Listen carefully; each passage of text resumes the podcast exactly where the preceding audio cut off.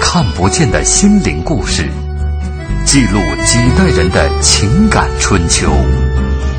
周一至周五二十一点，我们和您一起重温那些年。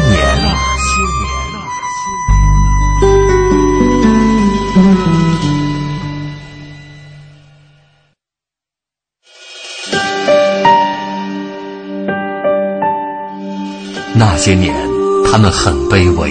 说句不好听的，你现在什么都没有了，命也就不值钱了。那些年，他们很无畏。为了胜利，向我开炮！那些年，他们很悲凉。半生，她是不是妓女？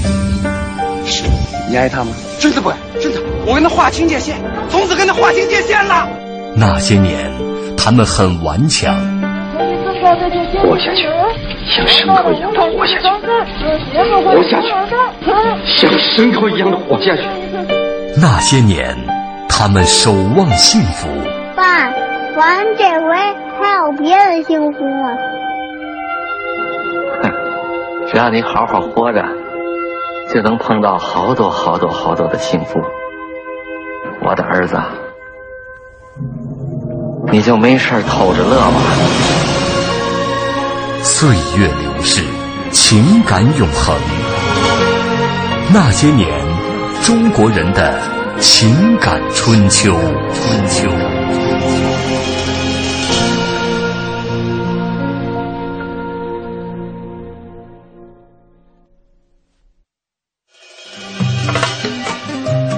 我是四零后，像我的家里面吧，比如说花了好几个月的工资买了一台四个灯的收音机。收音机、照相机很稀少的、很贵的东西。我当时买收音机一一百来块，九十多块。当时月工资才六七十块钱，我一个月还买不了一个收音机。我是五零，最值钱的东西，呃，那个时间有一辆自行车就不错了。我是个六零后。呃，五提棍还有缝纫机，还有大立柜。最之前还有一个就是二六自行车，二八我都不喜欢，骑不上去。那时候还没有电视呢，好像就是自行车呀、收音机呀。那个时候也就是像什么呃所谓的那个三转一响带咔嚓吧。最值钱的就是录音机，上人家家去听去，人家家有放那时候张帝的歌。我是七零后的啊，当时家里最值钱的东西就是电视机、洗衣机，还有录音机。最值钱、价值最高的可能是电视吧，小电视。我是八零后的，家里最值钱的就是还是很很古董的拖拉机。我最值钱的东西就是电子琴。我是九零后的，感觉家里现在最值钱的东西应该是自己吧。青春流动，岁月永恒。欢迎收听《那些年》。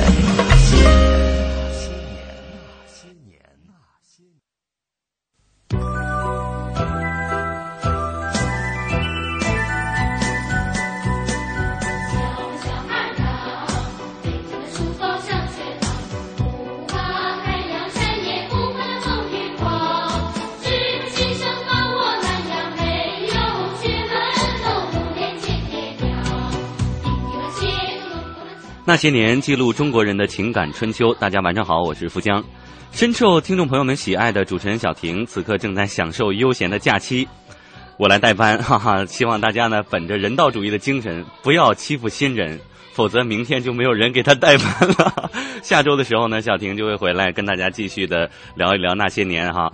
谢谢各位好人一生一一票难求，哈哈！这个听着我们这个歌呢。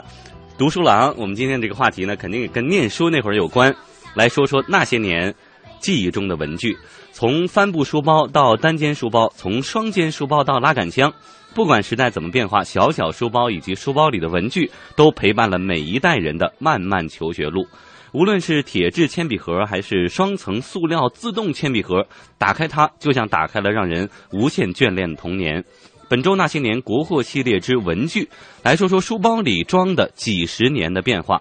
你还记得曾经用过的经典文具吗？它又承载着你怎样的童年？欢迎您在新浪微博和我们沟通。您可以在新浪微博检索“经济之声那些年”，或者艾特我的微博“杨富江”三个字，请三个字啊，这个在线跟我们这个分享一下你的记忆。那么今天呢，直播间里的有两位嘉宾，五零后的陈吉老师和八零后的刘哲，欢迎二位。啊，大家好，大家好，听众朋友们好。哎，说到这个文具，能不能先简单的分享一下，二位记忆当中最深刻的一件文具是什么？我这个文具，我印象中就是那个铅笔盒。当时我们上学的时候，我是六几年吧，上的学，六十年代初。然后上学以后呢，是一个铁皮的文具盒。当时感觉这个铁皮文具盒，一呢是外表啊比较鲜艳。后来上学的过程中呢，我们好像小的时候还对这个这个铅笔盒进行了改造。我印象中现在记不是很清楚了，就是说拿一个皮筋儿，然后呢弄了一个铁的，类似于一个锁一样。因为当时的粉笔这个这个铅笔盒啊，它有时候这个合的不是很严谨，稍有的时候就开了，所以我们呢就是它有一个凹槽，但磨的时间长，对它它就很松。然后尤其男孩有淘气，也经常的就弄得这个乱跑，这个里边的东西都跑出来了。所以当时。就打一个眼儿，还都是自己动手，丰衣足食啊。然后里边弄一铁丝，然后这么横着挂起来，这样的话，利用这个外边利用这个橡皮筋的这个弹力拉紧它。里边一共也没几支笔，没几支笔，非啊就一两支吧。呃，非常啊，再一个啊，这这这是我印象最深的，就是改装的一个文具盒，改装的。来听听刘哲的八零后，我觉得我印象最深的是电板。不知道为什么？对对，电板是我印象最深的。就是其实那会儿我们像笔啊、铅笔、钢笔、圆珠笔都已经有了，然后呢，那个文具盒已经到了一种就是有单层有双层。呃，我觉得，但是我印象里最深还是电板，因为电板的印象里就是特别多功能、全方位。就最开始就是，而且每个人都不能缺。然后所有的电板最后的结局都是从大被裁成两半儿，然后再裁成各种小块儿。然后呢，可以这个热了可以扇扇子。然后呢，平常做作业的时候可以在垫在底下。就它主要是到我们这个时候呢，物质相对充沛，所以大家对美观性的什么要求很高。你写字儿，比如说在本上，你写的稍微用点劲儿，下边就印上字儿了。没错。所以说只能用个垫板，但垫板呢，我记忆当中是有纸壳那种的。那是最最最便宜的，便宜的，有什么 F 四呀，什么《还珠格格》呀，是不是？然后还有一种呢是比较高级，就是荧光那种塑料的。对对对，还能那个就是两面看有点那个，就是测光就不一样了，变了。对对，还会变的那种。但是那个垫板呢，就是说塑料那个用起来比较硬，写起来不舒服。但是纸壳那个写的很舒服。对。时间长了就把上面那些明星写的就面目全非。对对，在 上面各种各样的画，对那个就是所以作用很大。像你们说这垫板，就在我们那时候啊，也有为闻所未闻，真是没没没有本儿还没有几个好。对，所以说你刚才说这垫板，后来是我。的小孩上学，他是老用垫板啊，他也是八零后嘛。是，但我的上学是六十年代初上学，哪有什么垫板呀？从来也想不到什么找一纸壳去垫一垫，反正就那么写下去了。那时候，那您那会儿那个纸如果阴了以后的话，或者它写到底下了呢，那就那么透过去了。那就当时我跟你讲，当时像我们小时候啊，上了好几年级了，根本就没有钢笔。哦，就是铅笔，铅笔，哎，然后自己拿一个铅笔刀，就竖的那种铅笔刀是吧？削，呃，刚才有竖的，也有横的，然后自己就都去削，啊，也没有转笔刀，转笔刀是后来了。我这我我爸呢是六十年代的人，我还记得他说他很小很小的时候上小学的时候，还有一段时间是拿那个小黑板儿，然后用那个类似粉笔一样那个东西，石笔，呃，石笔，这个我们都有过，对吧？当时我们上小学一年级的时候，就发了一个小黑板小黑板，然后四边是木框的，然后上面放那个岩那一种那个石头的一个板儿，它然后呢给你发石笔，你可以在写完以后再擦掉，多次反复使用，多次反复，就跟我们今天的这个黑板一样，但是它很小，可以装到书包里。这样的话呢，等于是一种节约了。省纸，省纸，然后你可以在上面呃写字儿啊，算算数啊，啊，是这样一一种东西。今天要听说起来，肯定很多小孩想都想不到，当时能够有这样一种东西，是我们学习的一个基本用具。对我也是在老家才见到的，那还是进化。对，这种东西现在应该是在博物馆里能要要反映出来。我印象中，你说这个这个东西，我是这个大概是在六六十年代，呃，像我这是六十年代，实际上在此之前就有，啊，只不过是我们去了，就自然而然的都有这种东西。哦，当时像这个文具就非常简陋。那在您那个年代，我觉得是不是钢笔？但我不我不清楚啊。但是钢笔是不是就已经算是一个比较好的件儿了？奢侈品了，相当于啊，就那时候可能有一只英雄，就相当于咱们有一只派克的那种感觉。不是，我它英雄比那还高今天的奢侈品的一个笔，奢侈宝龙、爱马仕啊啊啊，万万宝龙这类笔了，都是相当于这种。就是不能说谁兜里都有一支，不会有。当时我记得我上大学的时候，嗯嗯，我们用的笔是呃是有些同学是家长。给的，就是说我这英雄，英雄一百，有有十八点斤的，我们就特别羡慕。英雄一百我都知道，嗯，好的，这个时间的关系呢，咱们这个一说到文具，话匣打开了就收不住哈。在一小段广告之后，我们就是按着这个条目，书包啊、本儿啊、笔啊，一点点为大家回忆那些年我们的文具。广播电台捐建的留守儿童示范学校新学期开学典礼现场。随着木黄镇新民小学新校舍的启用，由中央台和爱心企业共同捐建的贵州第二所留守儿童示范学校，也在铜仁市思南县开工奠基。王姐，以后你家娃娃上学再也不用翻大山喽！啥？快让我听听。这几个孩子的父母都常年在外打工。他叫王建强，今年十岁。哎呦，是我儿子。我已经两年没见妈妈了。我现在上学都住新宿舍，吃的可好了，只是很想你妈妈。今年春节你一定要回来。大爱撑天，凝聚希望，关爱留守儿童，跨越爱的距离。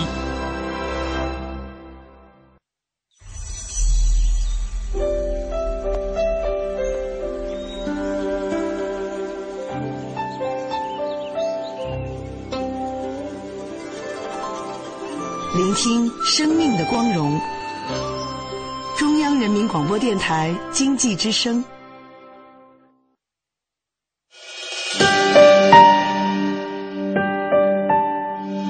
那些年，他们很平凡。人的生命是有限的，可是为人民服务是无限的。我要把有限的生命投入到无限的为人民服务之中去。那些年，他们很伟大。我向主席跟总理保证，八年之内，两弹结合成功。那些年，他们很孤独。对不起，我是警察，谁知道？那些年，他们很执着。钱不钱我都不在乎，我就是要个身份。那些年，他们心怀理想。失败并不可怕，害怕失败才真正可怕。我们只有从失败中。寻找胜利，在绝望中寻求希望。那些年，他们守望幸福。爸，完这回还有别的幸福吗？哼，只要你好好活着，就能碰到好多好多好多的幸福。我的儿子，你就没事偷着乐吧。岁月流逝，情感永恒。那些年，中国人的情感春秋。春秋。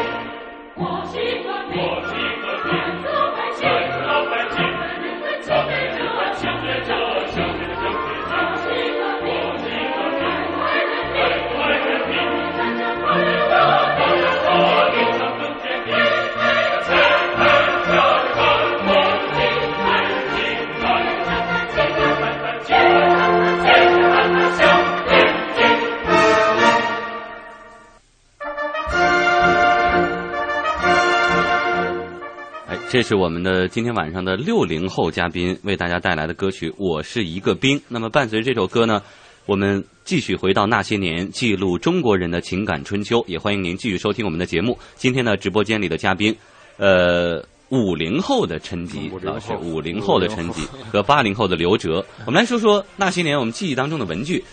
这个陈老师为什么会选一首《我是一个兵》来作为您这个内心的一个抒发？就那时候啊，就这首歌啊，呃呃，就经常的我能听到，也经常会唱，所以一说让我选一首歌的时候，我这个脑海里蹦出来的第一首歌呢，就是特别条件反射，哎，条件反射，我就当时就是这首歌就一下从我大脑里边就浮现出来了。嗯，而且那个时候有一有当时传唱的一些歌啊，都是我们今天讲就都是主旋律这种歌，但是这首歌我感觉。因为我是小那时候小男孩嘛，愿意当兵啊，由于小孩在打仗也是学解放军的那种，所以就这种啊军队的一些歌曲对我的印象非常深刻。对，但其实这种影响到现在也都有，只不过现在孩子们就是全是海豹突击队呀，什么这这 S W A T 呀，对对对对对对。但其实男孩对枪啊，或者说对正义的那种追求，一直是有。对对。呃，咱们回到这个这个文具的话题，咱们就先说一说书包。这个应该是变迁非常非常多的书书包，对对对对。咱们先忆苦思甜一下，五零后的陈老师 当时有书包。我当时啊，我记得我上学的第一个叫所谓的书包啊，是我妈妈当时。给我给了我一个提袋相当于今天我们那个无纺布的那个环保的买菜兜，买菜那个兜啊，就是这么一个东西。然后上学第一天也没有书包，就反正临时就拿了一个这种，然后挎在肩头上，就去了，飘飘荡荡、晃晃悠悠的就去上学。很长一段时间我就没有书包。就那两本书，真要丢了就该退学。对对对对。所以说，今今天我要跟我的孩子说，我说我那时候我就用的是类似于这种袋他都觉得匪夷所思啊，就说怎么可能又没书包，就拿一买菜的一个提提兜，你就上学了，而且上了大概有好几个月，一直用这个提兜。哦。当时主要是你这个经济条件啊，家庭的收入。包括物质的这种丰富程度，丰富。后来是有了书包了。哎，比如比如说，我们看到这个网上一位叫做姚文华的听众就说：“我小时候背的也是妈妈亲手缝的书包，那时候是拿布，然后拿线是缝缝起来的吗？”对他，因为那时候啊，呃，他很多的像我们讲的家庭的一些很多用品都是自己家去做。你像我们呃，父母都要做给你做我们穿的衣服，包括棉衣、棉裤，有的家里边还要做做布鞋。为什么呢？这不就省钱吗？对，所以今天我们讲这个，就是说，今天很多的这个这个家家庭主妇，包括这个不会不会做这些事。像过去的当妈妈的，从单衣、内衣、内裤到棉衣、棉裤，甚至要给你做布鞋和棉鞋，都是自己利用这个空余时间，晚上回家拿鞋底子或者胳膊，就拿一层层那个旧布去去。去打完以后绞出鞋样，然后在那上那纳很多线，然后在外边再给你弄一个鞋，布鞋的这个样子穿布鞋，所以是那时候基本上家每家的自这个这个是买自己是这个消费品的自给率是非常高的。但其实我觉得是很多东西也是一个循环，比如说当时。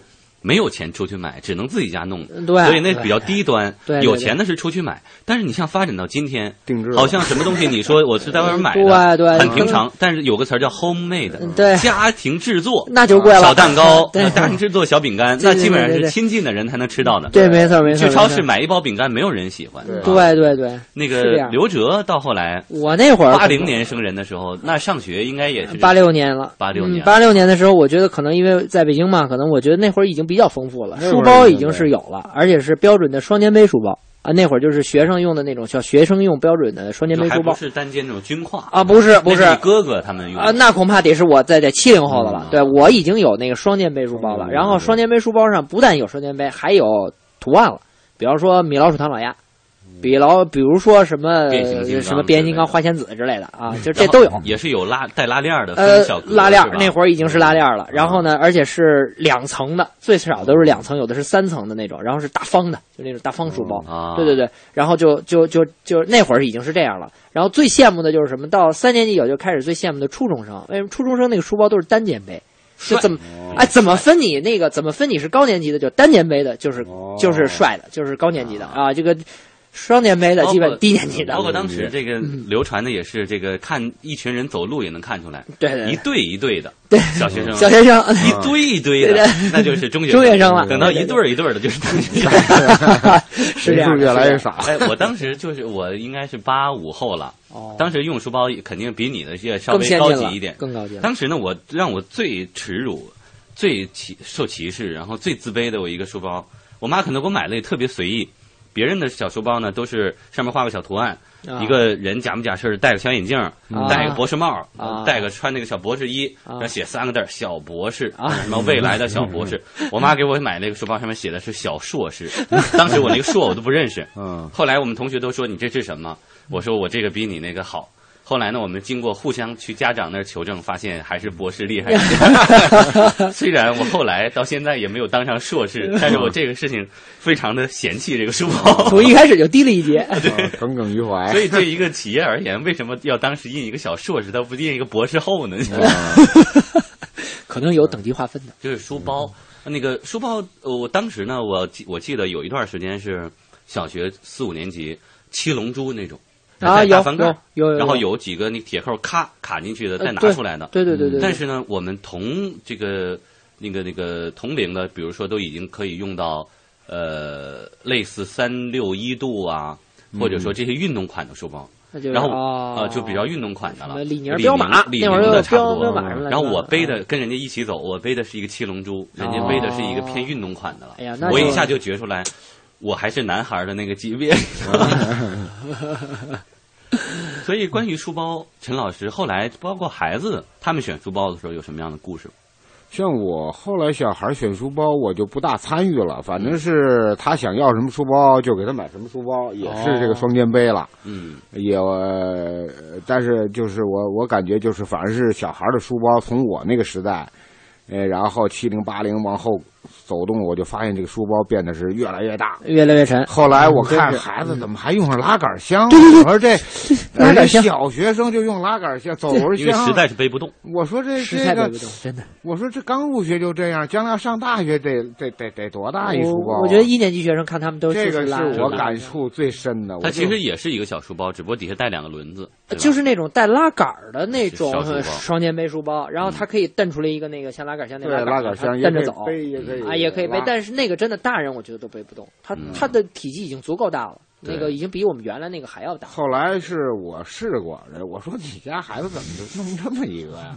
我说有多少书啊？他就这我们这同事就就把他那书包拿来说你拎拎，我好家伙一拎才发现书包里的内容确实太重，对，啊东西太多。比我们小时候上学就那么一两本儿书，还没有书皮儿给弄得揉的跟乱七八糟，等于书书包里没什么东西，就那么一两个一一个本儿，两三个本儿，一两本书，很轻而，且关于书从来没有饱满过。书包的分量，我个人的这个回忆也是，好像岁数小的时候书包比较沉，因为后来你把书就都放都放放在座课桌位上了你要写作业你就带几本书回去写作业罗。成山嘛，大家都喜欢罗成山，把自己挡起来嘛。对，哦但是小学的时候好像就怕那书被偷了似的，就你一下、哦一放学，书洞里边是空的，对，必须是清空，那好像是老师的要求，我觉得，对吧？嗯，所以等于背着一学期的书，每天来回来去这么走。对，还得就是把所有各个课业的那个作业本，然后带一个用的，还得带一备份的，就那么带着。啊对，然后我们看到这个呃，我们的听众有什么样的一个回复哈？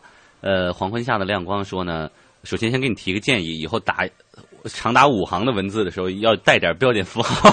他说呢，小时候呢，这个在湖北天门的农村读书，背的书包算是双肩带有卡通或人物图案的书包吧。记得我的第第一个书包呢，是父亲在集市上买的，图案就是当时最火的《还珠格格》人物图案。然后呢，用的文具盒呢就是普通的铁盒，上面也有一些卡通图案。然后呢，但是会看到班上一些条件比较好的同学呢，用的文具盒是那些楼梯式的豪华文具盒，然后打开以后好几层，所以很多同学都很羡慕。那咱说说文具盒，陈基老师应该没有文具盒吧？有吗？我就是我说的就叫铅笔盒，铅笔盒啊后来是一两支笔，有时候还放一小三角尺，什么圆嗯啊，圆规九十度的三角尺，有一个是三十度、六十度的，个是啊啊，还有一个是圆圆规，呃，还有呃铅笔刀，小自己削铅笔的那个刀，啊。一个你刚说的这么推的，还有一个是带折叠的，就跟我们今天那很多削果皮的那种折叠刀一样。哦，对，削铅笔的然后橡皮，嗯呃，橡皮。那会儿就有吧，橡皮。呃，橡皮有了，因为你、哦。你那个用铅笔写字儿写错了，你就得去改嘛。那咱就说说文具盒，当时就这一铁盒，就是一铁盒，哪有塑料的然后里边装点笔，咣啷咣啷，咣啷乱跑，然后 男孩儿来回的淘气嘛，所以那个铅笔盒破损的非常厉害，有时候就就凹凸不平的撞的。凹凸不平是压扁的，有的是吧？有的是鼓的，对。还有的一种情况就是本来外边有一层漆很漂亮，时间长就都磨就成黑磨磨成黑的了首先是从啊边儿开始掉漆，这搪瓷缸子是那种磨得烂兮兮的。那个刘哲的铅笔盒是？我这个铅笔盒就比较多了，我觉得可能我们那会儿就开始铅笔盒基本上每年一更新，因为都有新款出来。然后呢，铅笔盒其实越来越大。对，那会儿其实也不是很贵了，所以就基本一直在换。最开始的呢是那种双，就就普通的塑料铅笔盒，但是里边中间有一个有一单格，有一 T，有一啊层。然后后来就变成什么呢？双开门的，跟冰箱等会儿。咱先从刚才那个单格那个，很多女生我记得我们班当时就买个，因为每个学期嗯开学的头一天，家长一定会采购一批，带着去采购一批对对新的文具，对对对然后打开铅笔盒里边全是全新的笔，必须是橡皮，然后那个那个铅笔盒，然后女生爱惜啊，找一个好看的那种彩纸垫在最底下那层嗯对，再往上放笔，是是怕把那个磨了。没错，没错，没错，没错，或者搁一垫板在底下，，就那样就。中间要分一层，这样的话，因为东西太多，男男生家里就趁这个，对，男生好像没有这样，男生基本上就是一学期那铅笔盒就没法看了，花瓜似的了。啊然后经常要是有的时候是那种塑料的，两开门塑料的那种，啊。掰到一学期末的时候就断。好，那咱们在一小段广告之后，继续来说说当年的铅笔盒。交通银行提醒您关注央广财经评论。等老板加薪，不如自己加，不如自己加。现在来签约交通银行沃德新金定投组合，自动扣款，智能理财，马上加薪，还可获赠百元话费。详情请致电九五五九交通银行。健康美味就选双汇，双汇开创中国肉类品牌。奶瓶三十五，背带裤一百二十九，学步车四百六十八。姐，这小家伙开销可不小呢。唉，自从儿子出生以后啊，我都好久没有买过新衣服了。你姐夫也不送我花了。姐，过日子不能光靠省，还得学会经营呢。你得学学理财了。据我了解呀，白银投资就不错，只看一根 K 线图，二十二小时随时交易，模拟一次就会做。你边带宝宝边做白银，什么都不耽误。是吗？你再详细说说。你呀，发条短信八零八到幺二幺幺四了解一下，免费咨询。好，八零八到幺二幺幺四是吧？我现在就发条问问。白银投资让你的生活更美好。发送短信八零八到幺二幺幺四，发送八零八到幺二幺幺四，免费开户做白银。投资风险需谨慎。北京时间二十一点三十分。报时中国经济，我是泰康人寿陈东升。中国虽然已经成为世界第二大经济体，但是我们单位 GDP 消耗能量是日本的七倍，美国的六倍。所以转换发展思维，关注环境资源的绩效，才能够实现我们中华民族真正的可持续发展。报时中国经济。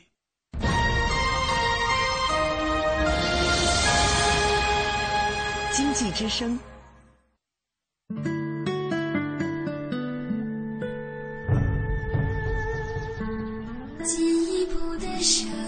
中央人民广播电台经济之声。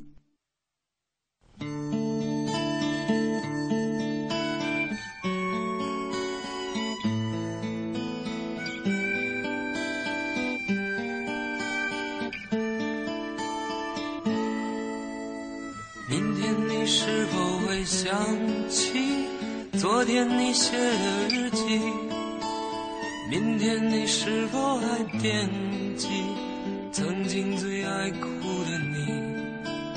老师们都已想不起猜不出问题的你，我也是偶然翻相片才想起同桌的你。谁去了多愁善感的你？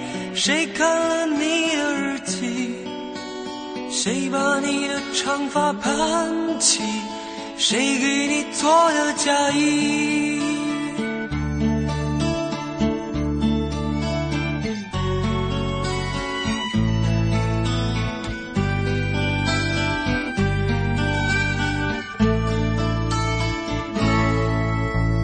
你从前总是很小心，问我借半块橡皮。你也曾无意中说起，喜欢和我在一起。那时候天总是很蓝，日子总过得太慢，你总说毕业遥遥无期，转眼就各奔东西。谁遇到多愁善感的你？谁安慰爱哭的你？谁看了我你写的信？谁把它丢在风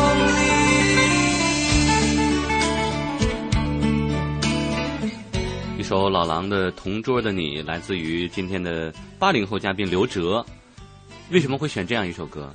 哦，我觉得提到文具的这个话题哈，我第一个反应就是《同桌的你》这首歌，因为对，一个是它里头确实有一个就是很小心的管你借板块橡皮，啊、第二个呢，确实就是这首歌和文具好像一直在联系在一起，就是我们那些就是文具一说起来的时候，我就觉得提起了那些青涩的岁月哈，好像我们用文具最多的时候就是在那种。上学的那个时光，我无论是在大学还是在中学还是在小学的时候，都是那个时代用的最多。不过我每次听到这首歌的时候，都觉得啊，原来对同桌可以有这么多复杂的感情。对，是的，是的。当我还不懂得我可以喜欢我的同桌的时候，我就已经被调到跟男生同桌了。对，就这个一般也就是很小的时候，那个时候呢。男生跟女生之间主要计较的就是你过线了，对对对在课桌上画个线，对对，然后三八线你要过了，我就可以拿圆规扎你，对对对对。后来我才发现，原来女生是可以用来喜欢的，啊，对对对对，不，女生还是可以用来借橡皮的。啊，对，就男生总是记不得带橡皮，然后有的时候就是找女生借，借到最后的结果就是，哎，你能要不然把那橡皮拿一小刀就中间拉一把，对，给我，然后就我就觉得我的那铅笔盒里一直老是有别的女生的那半块橡皮。反正是基本上在当时，如果是一件非常心爱的橡皮，他肯拿刀给你一半，那基本上就是以身相许的。对对对对，差不多是这意思。咱们说到这个文具盒的话题哈，来看看网上网友们的留言啊，有的就特别有信息量啊，比如说吴语留言就留的非常好。短短七个字，寓意无限。哇哦，今晚嗨起来！您是喝了吗？再来看看这个一位叫做呃，这个我的记忆那些年啊，他说小时候呢打完针用那个装药的纸盒做那个文具盒，里边可能是这个一片片胶囊那种药盒，放几块笔，然后发现呢这个纸盒不如那个铅笔长，于是呢就掏个洞，半截铅笔露在外面。就是拿其他的这种食品盒或者等等当文具盒，这种情况，陈老师有吗？我在那个时候好像还没有，有的他是这样，那时候还可能还没有这么这么巧妙吧。至少我接触，他有的要不就没有，没有铅笔盒，就笔塞，就是笔就扔到书包里，因为笔也没有几个，就是一支半支的笔。有的时候你像有些同学的笔都很短了，还在用，而且呢，你像我有一个同事，他讲他小时候在农村。那都是在七十年代了，他说根本连家里连纸都没有。他考上大学之前，很多的这种练习啊、写字啊，就是在他们家那个院里的土地上拿个棍儿啊，然后去写字儿，就去计算数学题、解题。哇啊！然后呢，他跟我讲的文具之外的事儿啊，就是他说我今天我都不吃红薯。我说为什么？他说我那时候到县城里上学，一日三餐就背着红薯干儿。等我吃到星期六的时候，那是不是双休日？整个的那红薯干红薯都长毛变没了。他说，我后来跟他开玩笑，我说你把你祖宗三代的下边那几代的红薯全吃了，他一见红薯就开始倒胃。对，那你讲那都是七十年代的，这就是连笔都没有啊。七几年、八年，他他就我们讲他当时我们的就是农村的生活啊啊，他是这样困顿的。但是当时咱们的那个文具盒在铁盒之后，后来有塑料盒，有塑料塑料盒呢，就是那种盖儿上面非常好看，中间夹了一层海绵，海绵软的，一定是软的，然后两边几层。对对，两边还有吸铁石，扒一下自己就扣上了。对对，就是那样。而且还有的高级一点的，就是有带按钮的，一按，啪弹出来一个 转笔刀，啪弹出来一个这个橡皮的盒。多功能，有点像那瑞士军刀那种感觉，就是一弹这儿一个这个，一会儿那儿一个那个，然后在四周都有都有都有都有。对对对，有的对有的还能从里头拉出个放大镜之类的东西。啊对对对，复杂，就一个小镜子，女生可以上课照一照。对，没错。对，这是那个，而而且还有一点。最经典的就是无论什么盒，打开以后九九乘法口诀。啊，必须有，对，必须有盒里边我想对对，到中学以小孩的那个铅笔盒，它是一个楼梯状的，一乘一，最后到九乘九。对。对对，到中学以后都有的那个高级了以后都有那个开根号的那个那个那个平方值什么之类的。然后而且呢，这个我在印象比较深刻的就是一个是乘法口诀，当我们不需要作弊看它的时候，啊。就会用手抄一张课程表贴到这个文具盒的背面，呃 对。吧？打开一看，看看下一节课上什么课。对对对对对小时候也是这样。对课程表我们语文、数学粘上了，就是拿一张纸呃放到里边。对，因为放到外边可能很快就被磨磨掉了，对对对对放到里边放到里头一学期拿个胶带一粘就可以了哈。没错没错没错这是文具盒，那说说文具盒里边的主角笔。那肯定是笔了啊，陈老师。我这个呃，当时我们用的这个铅笔啊，反正就花花绿绿啊，都是自己去削。呃，当时呢也接触了一些这个，就是今天还在用的一些知名度很高的笔，就是我们讲的中华铅笔。中华铅笔啊啊，我为什么能接触这个呢？是因为我父亲是是属于这种工程师啊他他会涂哦，那经常有然后有时候拿家去做图的时候就拿出这笔，当时我还。他这笔一看就就觉得特有文化的那样，因为他不花呢，不花哨嘛。像我们小孩的笔就是比较花哨，就印的图案，啊，绿色的那种，对，就现在也没变，它这就颜色墨绿，像根竹子似的那个。然后，但是我用呢，我就发现怎么这么硬这笔？它在一般只能写字呢，不像我们这种笔，它那碳碳它是纤啊 2H 的什么之类二 H 的，很硬。实际上它是绘图用的笔啊。当时就就知道哦，这是有有绘图的铅笔，跟我们小孩写作业的笔是不一样的。呃，对，啊后来才知道这是一个非常有名的一个一个铅笔。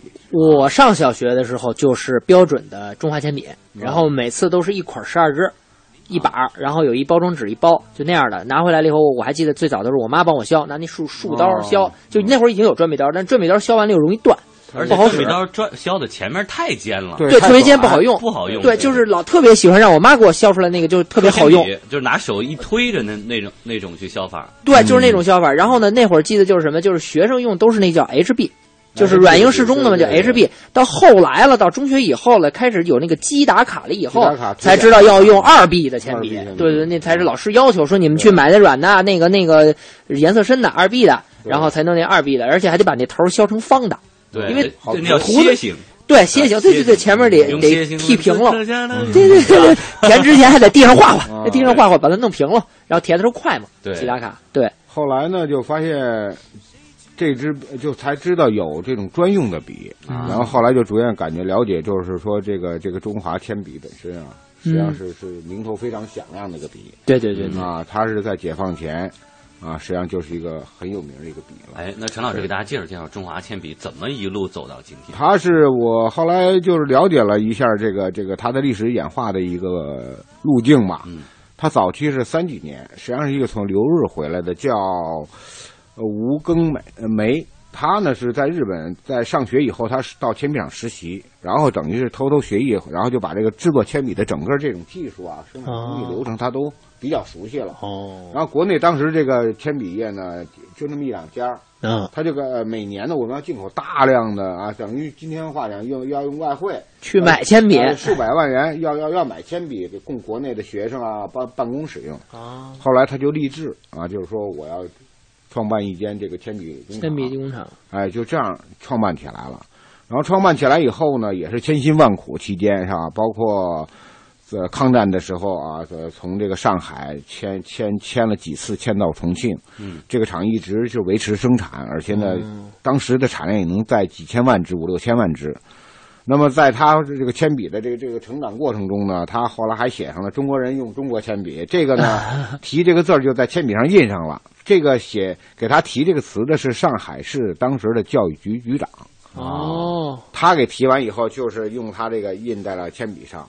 那么当时是抵制日货嘛？哦，我们当时就是中日战争啊，因为三四十年代那时候，呃三四哎三四十年代，所以他这个笔呢，呃，就是质量非常好。是吧？后来是当时的教育部曾经发过公文，必须使用这个呃，就是建议各学校学生啊要采用这个中华的中华铅笔。啊嗯，，他这样的话呢，就是说，呃，逐渐的推广开来了。他用他的笔的一个最主要的原因啊，嗯一是爱国嘛，嗯还一个就是他的笔的质量确实确实好哦。那么后来呢，你像他这个解放以后啊，呃，他的这个生产规模就是就是越来越越来越大，而且呢，这个到现在他还做一间上市公司。哦那么他制作的这种高科技的笔，就是我们知道的这个，我们到出舱、太空舱以外工作，哦他得记录一些东西。这支笔都是中华中华的哎这个工厂哦，因为用钢笔的话，它那个墨水属于失重的状态，对它不往下不行的下对对对对对，铅笔它是石墨嘛，呃对，所以说这个据说美国人为了研究这个这个使用的这个笔啊，用了两亿美金。我们啊自己呢，就是通过这个委托这个中华铅笔厂去生产这个笔，然后呢就能用，哎，就在太空就就完美的使用。呃哦当然，我们的投入肯定是比美国的要要便宜的很多很多。对，而且我们看到网上一位听众说呢，呃，礁石浪花一九七四四五，他说啊，上学的时候为了节约铅笔，当只用剩下一个小铅笔头的时候，嗯。套上了一个那个毛笔的帽，帽然后接着嗯。用，这样长度就足够了嘛，它得到它那个不叫毛笔帽，它叫铅笔帽，啊是专门去利用这个铅笔头的。一铅笔头的。啊我我都有过，就啊是类似于毛笔帽似的，然后把这个铅笔还剩一寸左右的时候套进去，这不就延长了吗？要不你手拿不住啊，捏不住嗯捏不住。我我倒是真是用过毛笔帽，就是把那个就是毛笔那个粗的毛笔，啊粗毛笔那种，然后把上面那头拔了，拔了然后插上。但那个可能我觉得多多少少不是说铅笔不够用，还是有点好玩儿觉得，因为就老想把那底儿用了。不是我们那时候觉得确实是为了节约啊确实真是有节约你用那个毛笔帽是不是都是塑料的呀？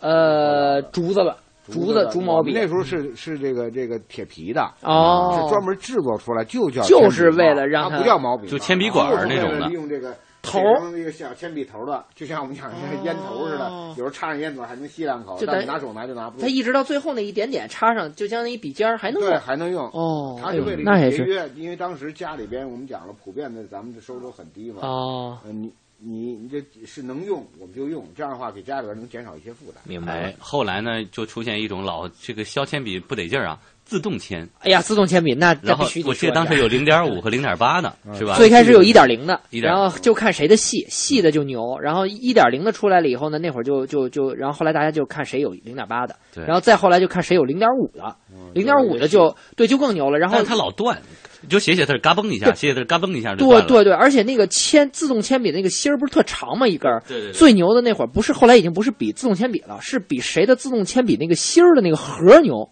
哦开始的时候是装一管儿，得打开一帽儿往外倒一把倒然后拿出一根儿来。到后来变成什么呢？就是自动的，自动的，它是一大方的，跟现在咱们有点像那方片电池似的那东西。啊然后上面是一打火机似的那按钮，你往下一摁，自动嘣儿跳出来一个，然后你一拿就完了，那特别牛。自动铅笔对，就得看谁有这个了。嗯对，然后曾经中间还出现过一个最牛的那会儿，但是用用的很少，就是那个铅笔头，就出来是一根儿一根儿的铅笔头，然后里头中间是一根空心儿，啊，然后很粗，那铅笔头不会断，然后往里一下一次性塞十二根，塞进去，然后你就一根一根用一根磨啊磨那一根以后，你往下一摁，它那个上面一个小夹子似的，叭就把那个扔掉了，然后就再来一根，自动就脱剔上来了。那个当时也特别，那个好像都得是到什么广东那边去买去，得临近香港、深圳那边去买去啊，还挺贵的一支笔。嗯所以那个时候可能玩的功能比它实际的功能要多很多。啊，对我最喜欢的就是把那个就是就是十一个全弄出来，然后呢再倒回去，然后再来一次。但是到现在为止，是不是大家要想用铅笔写点东西，还是觉得最普通的那种中木头的中华写起来是最舒服的？这还真是我我到现在办公桌上还是中华中华笔铅笔啊对对对，就是嗯它那个华表的标，就我记得特别的清楚。哎，再说说钢笔，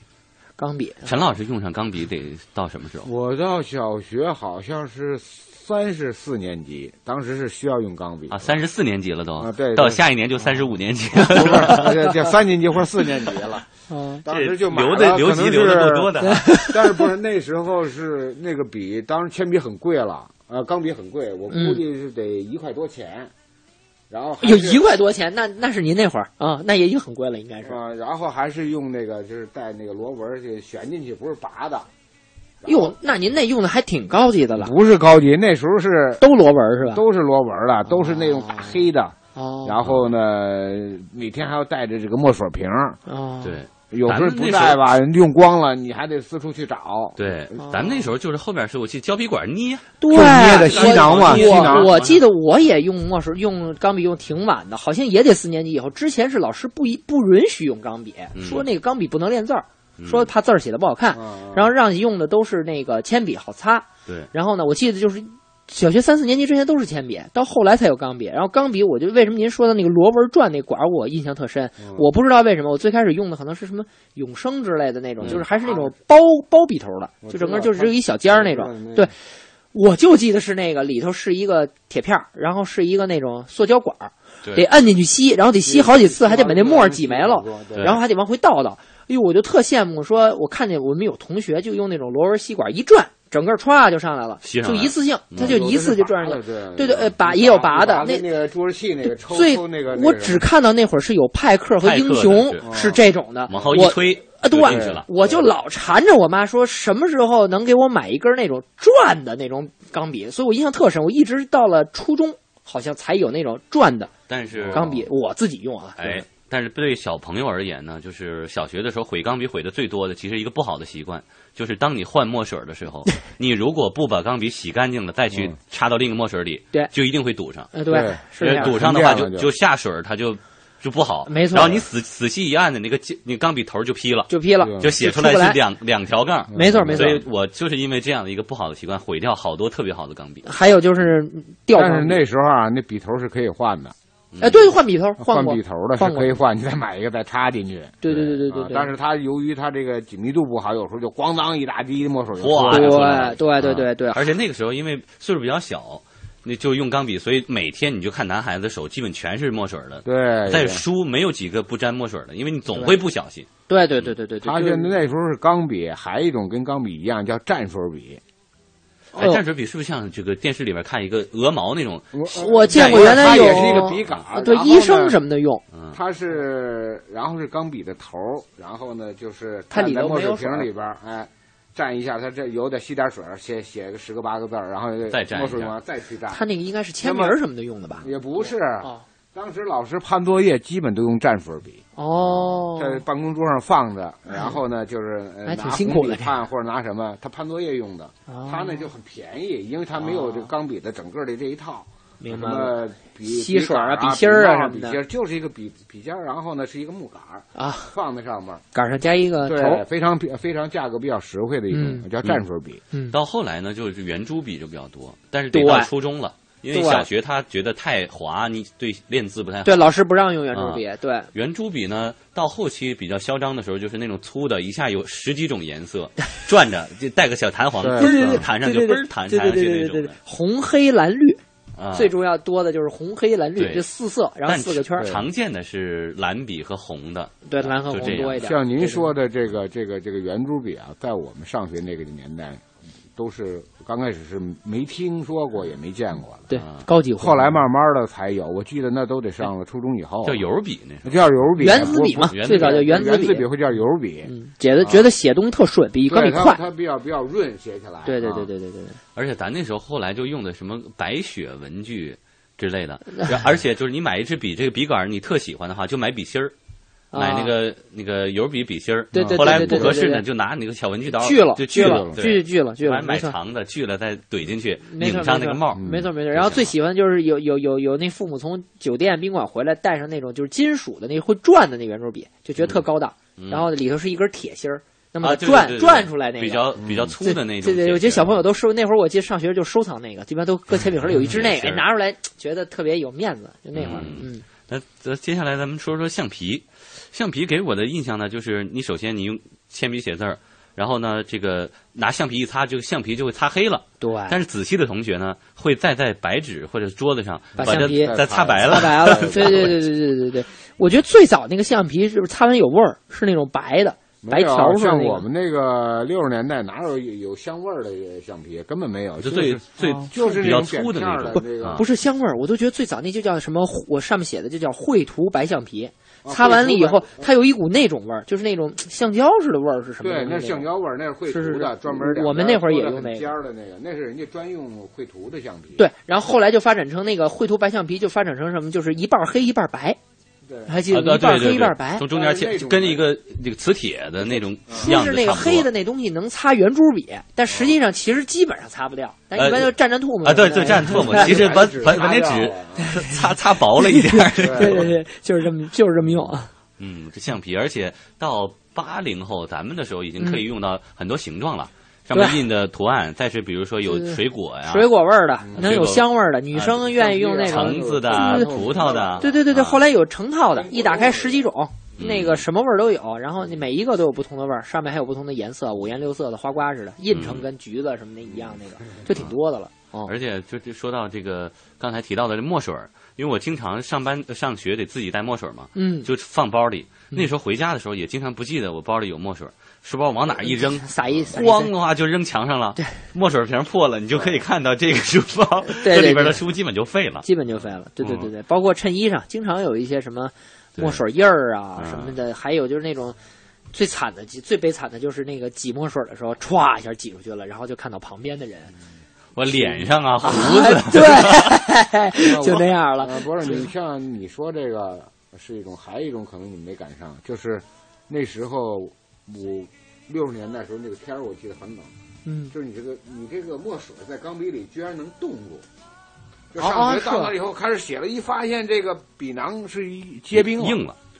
写不出来了，哟，那还真是倒是没碰见过，这这太冷了。我是碰见过的，这是钢笔整个得捂半天，哈拿 把那墨水给墨水给化了，化了。然后，但是有时候还出现这个分离了，就有沉淀了。它因为它就堵住了，对，就就没法用了。哦，还有这个啊，所以所以用这个这个钢笔是有的时候受气温的限制啊。但是但是到现在咱们办公了以后，基本上用的都是签字笔、水笔。是不是？对，叫签字笔，水迹的，就是它结合了那个圆珠笔跟钢笔的那，等于里头还是水儿。呃，那个但是属于法定的文件上签署可以，可以的，可以的，就是它不会褪褪色呀。因为它不是那个圆珠笔的那种油墨，它还是那个钢笔的那个水儿。对对对，它还是碳。对。但是现在你看那个，包括一些奢侈品的钢笔哈，它那个墨水很贵。我是因为我是过生日的时候，我弟送了我一支笔，嗯，然后他就。还给我送了一瓶墨水，说这瓶墨水得留好了，得留好了。这个墨水这一瓶三百块钱，妈呀！我才知道还有这么位，叫好马配好鞍。对，但是就这支笔和这瓶墨水到现在我也没用过，我都不知道放哪儿。对我能印象里那会儿咱们上学时候用的就是什么鸵鸟牌哈，对，然后是鸵鸟牌的蓝黑和鸵鸟牌的纯蓝，还有纯黑。纯黑，那男生一般爱用蓝黑，然后女生就特别爱用纯蓝，写那个特清秀的字儿。初中小清新嘛，哎呀，很清新，很清新。然后我们就老去借。就是你收到的情书基本都是纯蓝的。对对对对。收 收到蓝黑的这事儿就大了。这事儿就大了，对对对对，基本上是这样的。最后一点时间，咱们说说当年的本子。咱们很小的时候跟这个刘哲田字格，啊，田字格对吧？那是那就一二年级了。啊，一二田字格，到后来肩架结构要注意。对，陈老师是不是当时用的纸说会很糙啊？对我们那时候没有像今天这种这种光洁的啊这么硬挺的纸，那个纸都是我感觉就是很就很粗糙的那那种。里边是不是也有就不成形的麦秆啊？是不是？看见那个可能是稻草的那个那细细的纤维那种啊，而且那个植物纤维对对，就是说你你你今天看就是我们想跟那个。古代那书那种纸似的，就那么薄，稍不留神，就你拿铅笔蹭一下就划破了。哎，你们会反正面用吗？呃，会，要反正面，就那么薄的纸也反正面。因为反正面，因为你这种东西它是。都是要买嘛，要花钱嘛，都是几分钱一个本几分钱一个本我记得是五分钱，当然五分钱了不得。呃，对，可以买买买很多东西了。不是买很多，你都能能能能买买两个火烧或者一个火烧。就一顿饭了嘛，那就。对啊，你要一毛钱，基本就今天这一顿饭就解决了。也是也是，本儿也薄。对，本儿非常薄，它纸不行啊。我觉得咱们那会儿应该，我记得本儿就是交了，每年要交一叫学杂费。呃，对，是学校发啊，发一堆。还挺多的，有语文本、数学本、呃，对，地理本、什么自然本，必须要印有什么区别？其实是一样的，但是必须要印上。外边那个皮儿白的要印上那个字儿。对，然后到高年级以后就更高级的选择了，以后就是不发本了，就是开始有作文课了。作文课的时候就开始发稿纸了，方格，哎，方格，方格稿纸，八百字一篇，就是那八正好是八百个格，记得特清楚。然后那好处是标点符号得再占一个格，占一个格，所以可以少写几个，可以少写几个字。对，那会儿记得就是说，老师说写一篇。作文要满八百字就凑，就必须把这一篇凑完，写到第二篇翻上来要一行半。哎呦，就写到这儿绝了，就觉得合适了，能交了。嗯嗯。另外，当时咱们还除了这个正规的本儿，还有一个纸叫草稿纸。草稿纸。如果说不记得拿从家里带那种差一点草稿纸，得从本上撕几页那种白纸，还是很心疼的。对对对对对对对，是那样的，是那样。然后最高级的就是后来到中学以后开始。正经写封信，正经写给是吧？呃，重要的人的信的时候，就从家里拿那个就是信稿纸了，就是那种两道线，中间一个大格，两道线那种红色的信稿纸。哎，觉得那个写完了以后就特特正规。是为什么那段线写拼音的？啊，对对，就是钢笔配蓝墨水配这个稿信稿纸，嗯，然后最后再加一航空信封哎呦。再配上一颗炽炽热的心、躁动的心，对对，这就算是齐了。哎，刚才说到这个写这些文字，可能就是已经写完了，但是我觉得青春的回忆呢，永远写不完。时间的关系呢，只能跟我们直播间里的陈吉老师、刘哲交流到这里。最后呢，引用一位网友浩浩。乎平沙无垠的话说：“那些年的文具，从简单到繁复，从朴实到豪华，从随便应付到精心挑选，变化的是外表，不变的是功能。丢弃过的无数文具，有着温馨的记忆，伴随着小小少年一天天长大成人。也祝各位听众晚安。”